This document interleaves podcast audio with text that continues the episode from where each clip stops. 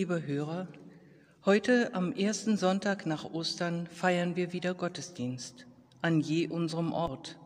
Dazu begrüße ich Sie sehr herzlich. Hoffentlich ist noch ein wenig Osterfreude zu spüren, trotz aller Probleme und schlechten Nachrichten und Aussichten, die uns derzeit beschäftigen.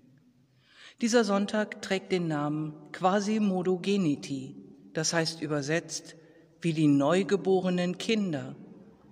Mit dem Urvertrauen neugeborener Kinder uns zu bergen in die Freude über die Auferstehung Jesu am Ostermorgen.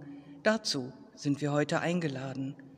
Davon spricht auch das biblische Wort für die neue Woche aus dem ersten Petrusbrief.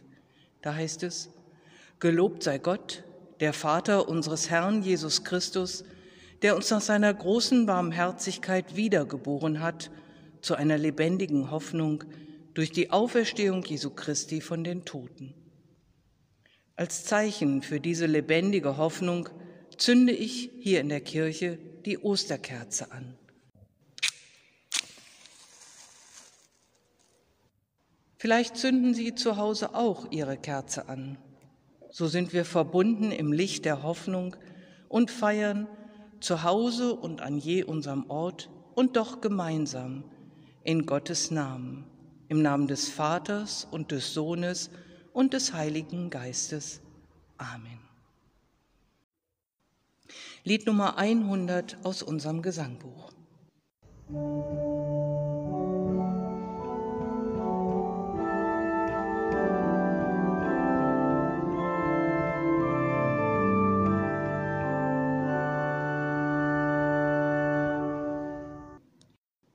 Wir wollen alle fröhlich sein in dieser österlichen Zeit, denn unser Heil hat Gott bereit. Halleluja, Halleluja, gelobt sei Christus, Mariensohn.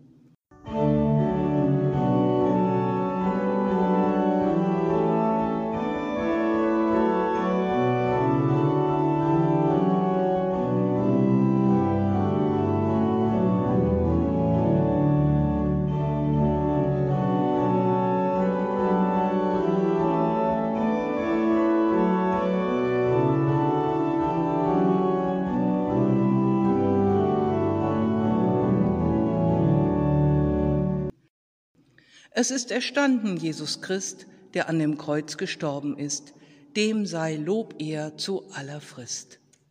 Er hat zerstört der Höllenpfort, die Seinen all herausgeführt und uns erlöst vom ew'gen Tod. Es singt der ganze Erdenkreis dem Gottessohne Lob und Preis, der uns erkauft das Paradies.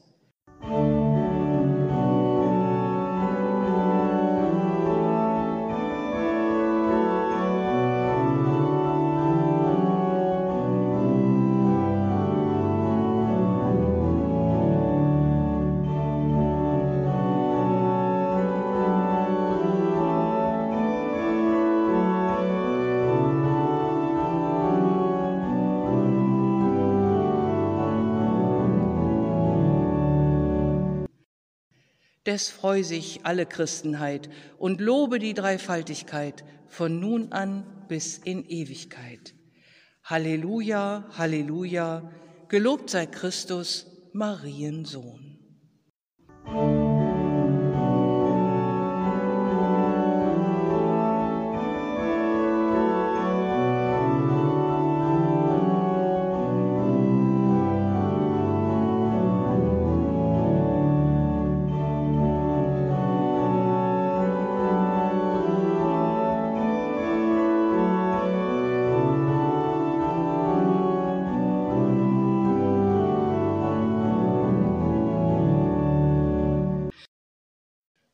Beten wir mit Worten nach Psalm 116.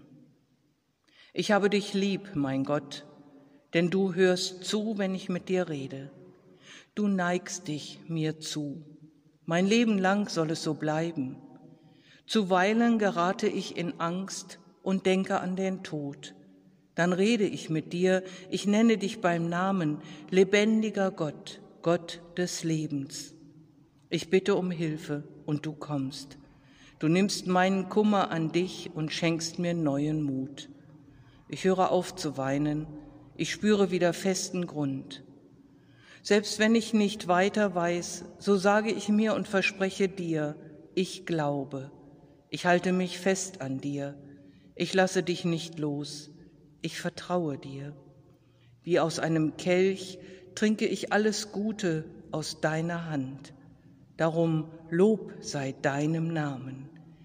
Er sei dem Vater und dem Sohn und dem Heiligen Geist, wie es war im Anfang, so auch jetzt und immer da und von Ewigkeit zu Ewigkeit.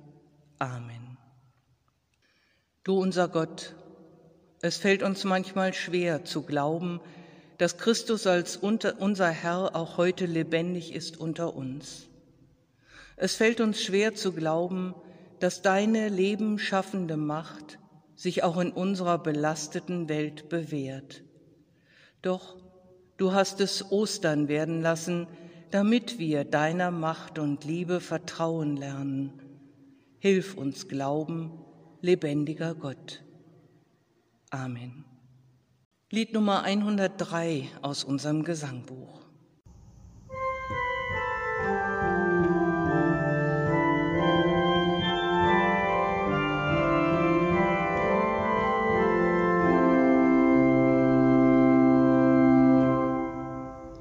Gelobt sei Gott im höchsten Thron, samt seinem eingeborenen Sohn, der für uns hat genug getan. Halleluja. Des Morgens früh am dritten Tag, da noch der Stein am Grabe lag, erstand er frei ohn alle Klag. Halleluja.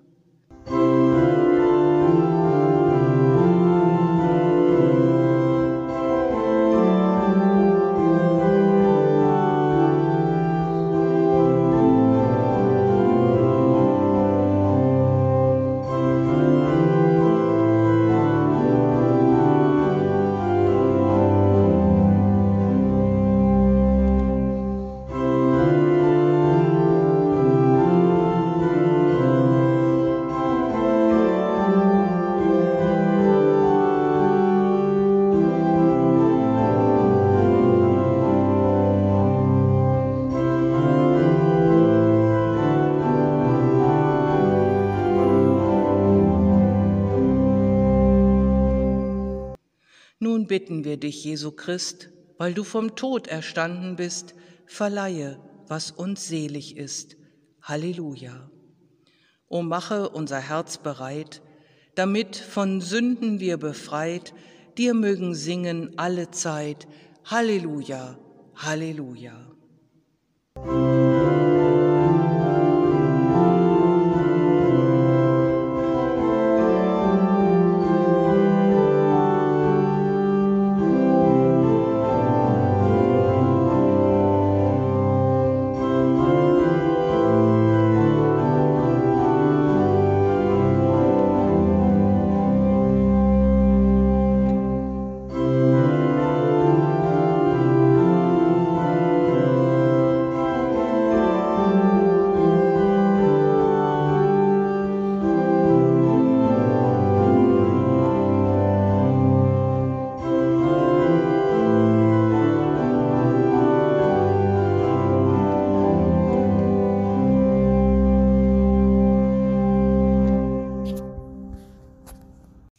Liebe Hörerin, lieber Hörer, wie haben Sie das Osterfest verbracht? Und ist etwas angekommen? Und ist auch noch etwas übrig von der Freude, die am Ostermorgen verkündigt wird? Der Herr ist auferstanden, er ist wahrhaftig auferstanden, Halleluja. Manchmal ist alles so schnell wieder vorbei und der Alltag mit seinen Sorgen überlagert diesen Moment der Freude. Und wir fragen uns, wie kann die Osterbotschaft sich in unserem Alltag bewähren? Das könnte man als Thema auch über die Geschichte schreiben, die uns das Johannesevangelium im 21. Kapitel erzählt, der Predigtext für heute. Er beginnt so. Danach offenbarte sich Jesus abermals den Jüngern am See Tiberias. Er offenbarte sich aber so. Es waren beieinander Simon Petrus und Thomas, der Zwilling genannt wird, und Nathanael aus Kana in Galiläa, und die Söhne des Zebedäus und zwei andere seiner Jünger. Spricht Simon Petrus zu ihnen, ich will fischen gehen. Sie sprechen zu ihm, so wollen wir mit dir gehen. Sie gingen hinaus und stiegen in das Boot, und in dieser Nacht fingen sie nichts. Die Jünger sind zurückgekehrt an den großen See nach Hause dahin, wo alles angefangen hatte. Als sie Jesus das erste Mal begegneten, da waren sie noch einfache Fischer gewesen. Und Jesus wollte sie zu Menschenfischern machen. Aber jetzt, nach Jesu Tod und seiner Auferstehung, wussten sie wohl nicht so recht, wie sie weitermachen sollten, wie es weitergehen kann in ihrem Alltag. Petrus ergreift die Initiative. Wieder einmal ist er der Erste. Er ist wohl einfach einer, der nicht herumsitzen kann. Solche gibt es ja in jeder Gemeinschaft. Manche warten lieber erst etwas ab, andere müssen immer gleich etwas Praktisches tun. Ich will fischen gehen, sagt Petrus. Es ist vielleicht am besten, dass man wieder da anknüpft, wo man früher aufgehört hatte, bei vertrauten Tätigkeiten. Die anderen, so klingt es, sind erleichtert, dass einer was Praktisches vorschlägt. Wir kommen mit, sagen sie. Der Beruf kann vielleicht helfen, wieder in ein normales Leben zu finden, nach all der Zeit mit Jesus und nach den Erfahrungen von Karfreitag und Ostern, die sie noch längst nicht verarbeitet haben. Und dass Jesus sie gesandt hatte, damit sie selbst zu Zeuginnen und Zeugen seiner Auferstehung werden, das hatten sie wohl erst recht noch nicht verinnerlicht. Dazu fehlte ihnen etwas, vielleicht der Mut, vielleicht die Gewissheit, vielleicht auch die Überzeugungskraft. Manchmal geht es uns als Gemeinde nach Ostern ganz ähnlich wie den Jüngern hier. Wir kehren zurück zum Alltag, bleiben bei dem, was wir doch schon immer gemacht haben, was uns eine gewisse Sicherheit gibt, was uns sinnvoll erscheint schlagen uns wieder mit den Problemen herum, die auch nach Ostern ja nicht einfach aufgehört haben, und sehen dabei wohl kaum noch, wie wir selbst die Freude weitergeben können, die der Glaube wecken kann. Nur bringt die Rückkehr zur gewohnten Arbeit die Jünger nicht wirklich weiter in diesem Moment. Sie fingen nichts in jener Nacht, so heißt es. Auch das ist doch eine typische Alltagserfahrung, damals wie heute. Wir geben uns Mühe in unserer täglichen Beschäftigung, wollen alles gut und richtig machen, mit der Arbeit, mit der Familie, in unserem Beruf, ja auch im Engagement im Ehrenamt, auch für die Gemeinde, auch in diesen schwierigen Zeiten. Und manchmal, manchmal fangen wir nichts, erreichen wir nichts. Sicher kennen Sie das auch von sich selbst und von anderen. Vielleicht ist es auch gerade nach großen Ereignissen, gerade wenn man die Nähe Gottes einmal wirklich gespürt hat, gerade wenn es wirklich tiefe Erfahrungen von Gemeinschaft gegeben hat, vielleicht ist es dann besonders schwierig, dass es so im Alltag nicht mehr klappt. Da hat man etwas gesehen, was andere nicht sehen. Da hat man etwas gespürt, was sich nicht hinüber retten lassen kann ins normale Leben. Das stellt dann schon mal alles in Frage, was vorher selbstverständlich gewesen ist. Und es stellt sich leicht das Gefühl ein, alles vergeblich, die Netze sind leer. Unsere Geschichte erzählt davon. Doch genau im Moment des Frustes geht die Geschichte weiter. Und zwar so. Als es aber schon Morgen war, stand Jesus am Ufer, aber die Jünger wussten nicht, dass es Jesus war. Der Auferstandene ist schon da, als sie kommen. Jesus selber kommt auf die Menschen zu. kommt auf uns zu, auch wenn wir ihn oft zunächst gar nicht erkennen. Auch den Jüngern geht es so, sie erkennen ihn nicht. Wie in so vielen anderen Ostergeschichten, so auch hier. Auch die beiden Jünger, die nach Emmaus gingen, erkannten ihn erst, als er schon fast wieder aufbrechen wollte. Sie erkannten ihn daran, wie er das Brot brach. Hier gibt sich Jesus zu erkennen, indem er eine Frage stellt. Kinder, habt ihr nichts zu essen? So fragt Jesus. Kinder, wann haben die Jünger sich wohl das letzte Mal so angesprochen gefühlt? Wann habe ich, wann haben Sie das das letzte Mal gehört? Kinder, sagt Jesus, als wären sie neu auf die Welt gekommen, die gestandenen Männer, Neulinge im Leben, berufen zu einem neuen Anfang, quasi Modogenity wie die neugeborenen Kinder. Kinder, habt ihr nichts zu essen? Seid ihr sicher, dass nichts da ist? Nichts gegen euren Hunger nach Leben, nichts, was eure Sehnsucht nach Freude nährt und euren Wunsch nach Veränderung? Jesu Frage löst bei den Jüngern Erstaunliches aus, finde ich. Sie können ganz ehrlich sein. Sie können ihren Misserfolg sehen und dazu stehen. Sie brauchen nichts zu beschönigen. Sie brauchen nichts zu vertuschen und auch für nichts die Schuld auf andere zu schieben. Noch ehe sie Jesus überhaupt erkennen, antworten sie einfach, ohne alle Ausflüchte, knapp und ehrlich. Sie antworteten ihm, nein, nein, wir haben nichts gefangen. So geht die Geschichte weiter. Jesus aber sprach zu ihnen, werft das Netz aus zur Rechten des Bootes, so werdet ihr finden. Da warfen sie es aus und konnten es nicht mehr ziehen wegen der Menge der Fische. Da spricht der Jünger, den Jesus lieb hatte, zu Petrus, es ist der Herr.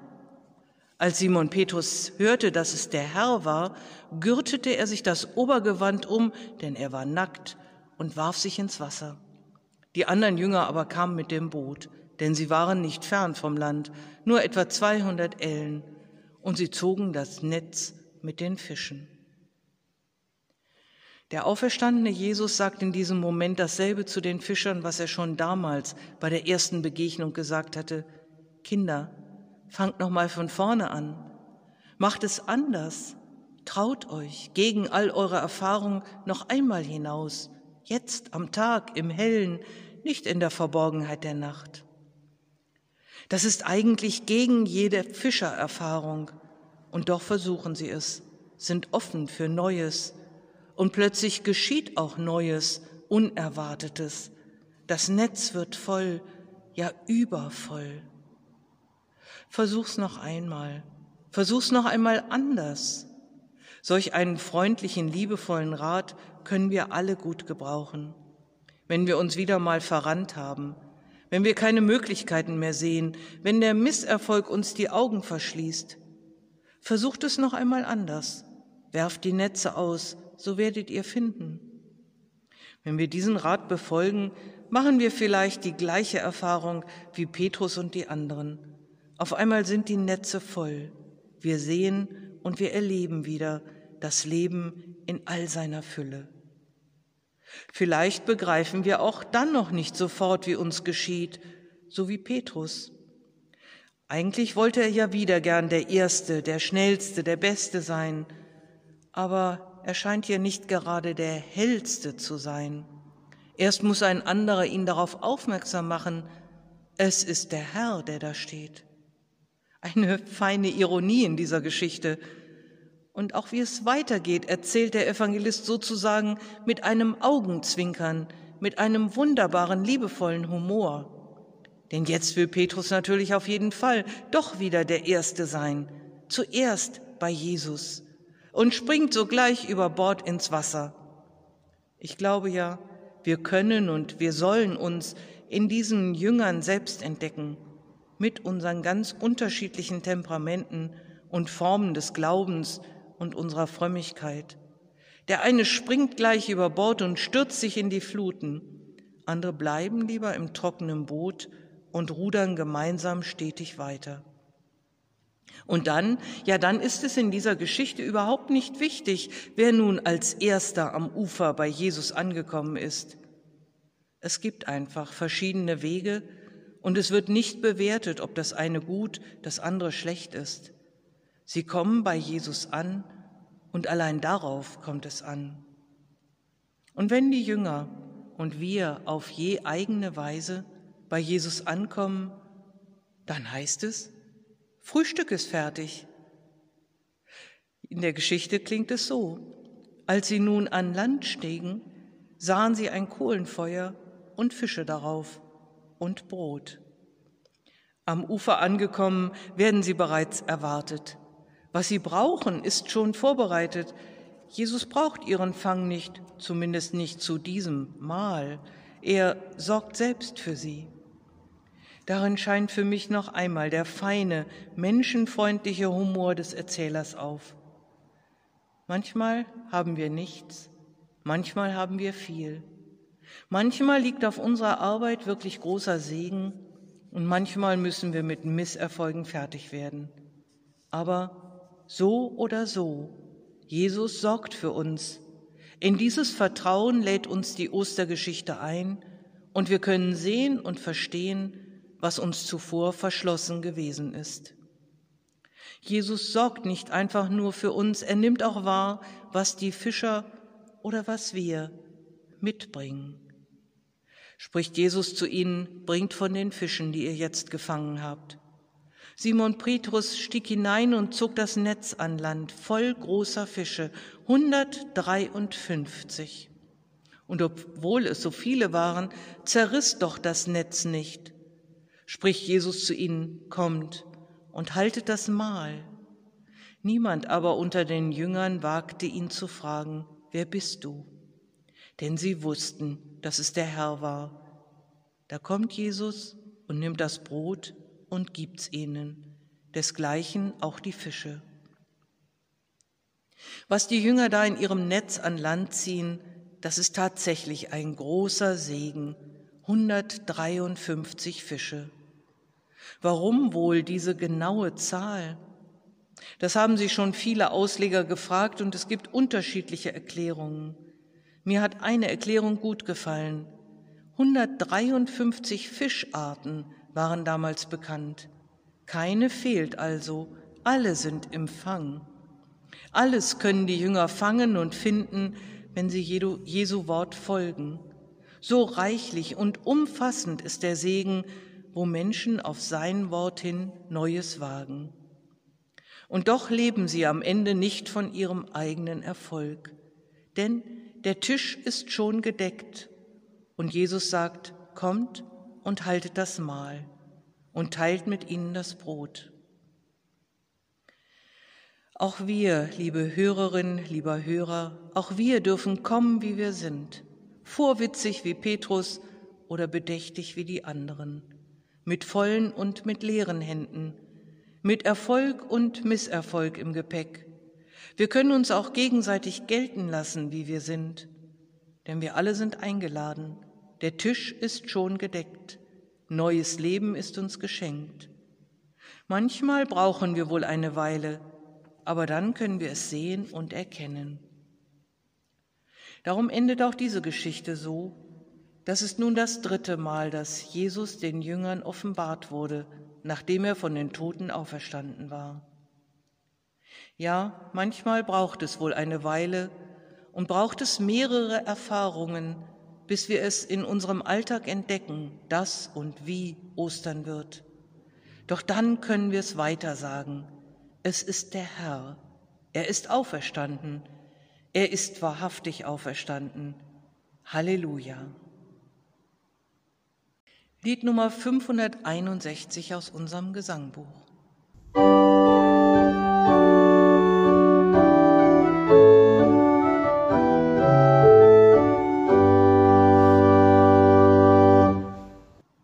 Jesus, unser Trost und Leben, der dem Tode war ergeben, der hat herrlich und mit Macht Sieg und Leben wiederbracht.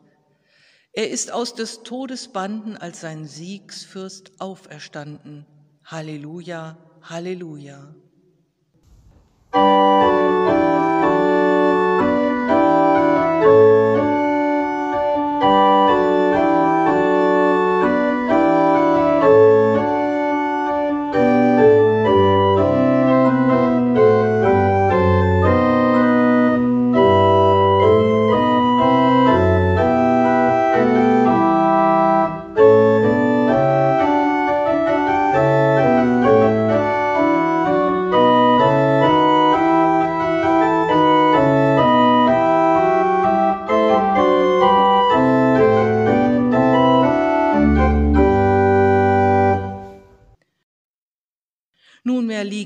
Tod gebunden, von dem Leben überwunden.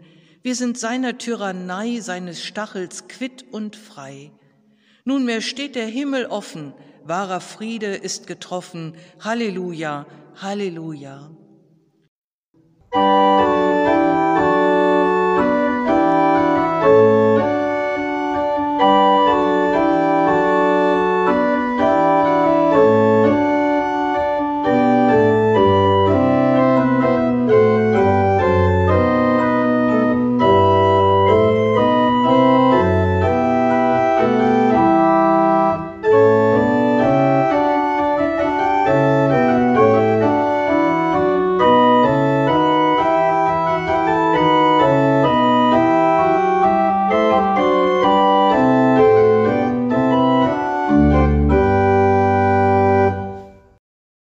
Alle Welt sich des erfreuet, sich verjünget und verneuet, alles, was lebt weit und breit, leget an sein grünes Kleid. Ja, das Meer vor Freuden wallet, Berg und Tal weithin erschallet, Halleluja, Halleluja.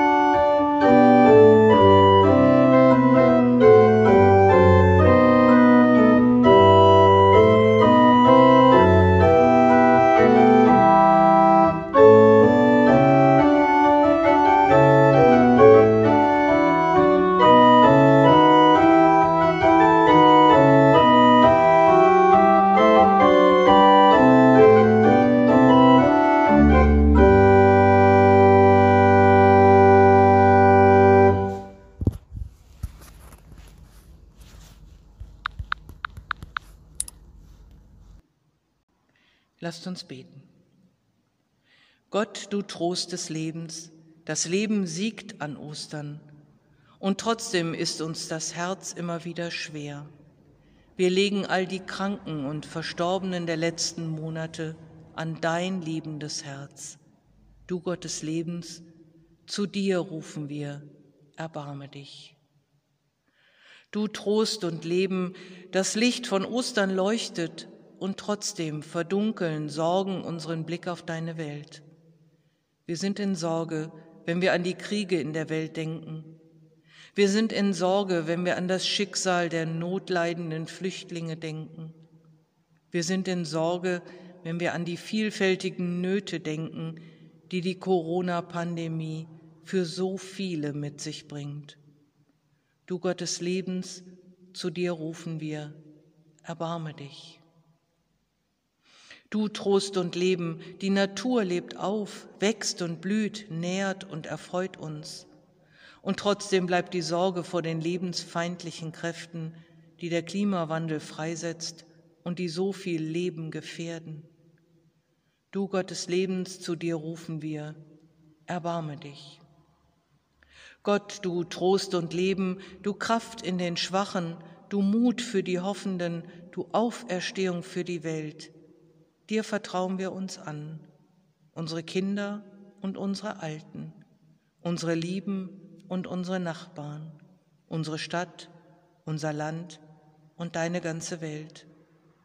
Dir gehören wir, dein Wort wollen wir hören und für uns gelten lassen, heute und alle Tage.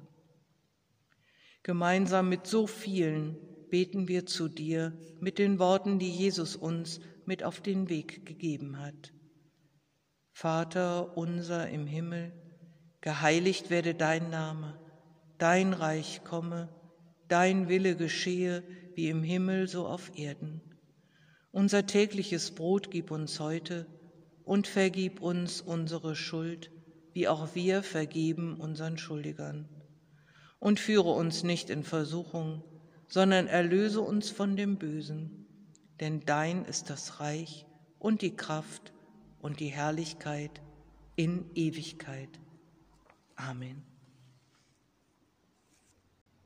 Lied Nummer 112. Auf, auf mein Herz mit Freuden, nimm wahr, was heut geschicht. Wie kommt nach großem Leiden nun ein so großes Licht? Mein Heiland ward gelegt, da wo man uns hinträgt, wenn von uns unser Geist gen Himmel ist gereist.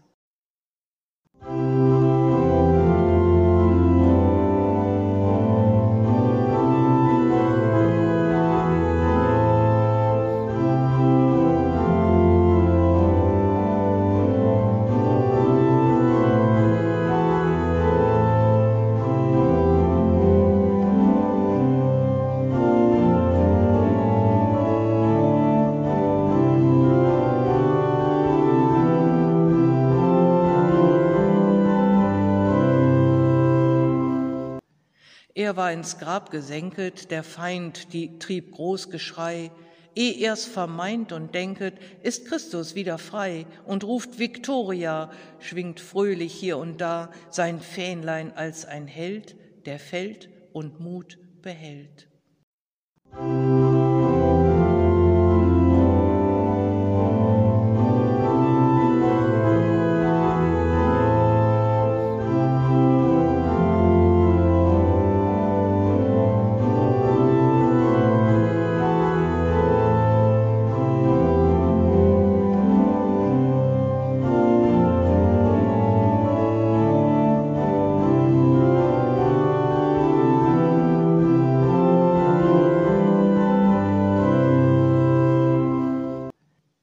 Das ist mir anzuschauen ein rechtes Freudenspiel.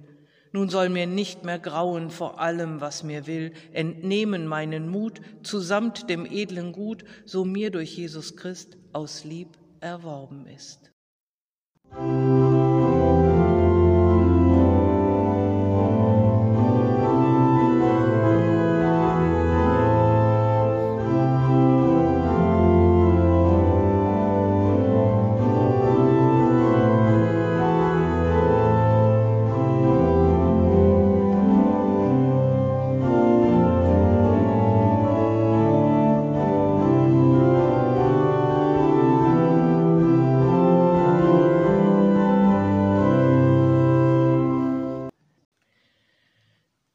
Wir bitten Gott um Segen. Gott segne uns und behüte uns. Gott lasse dein Angesicht leuchten über uns und sei uns gnädig. Gott erhebe dein Angesicht auf uns und gib uns Frieden. Der Friede und die Freude des auferstandenen Herrn sei mit uns allen. Amen.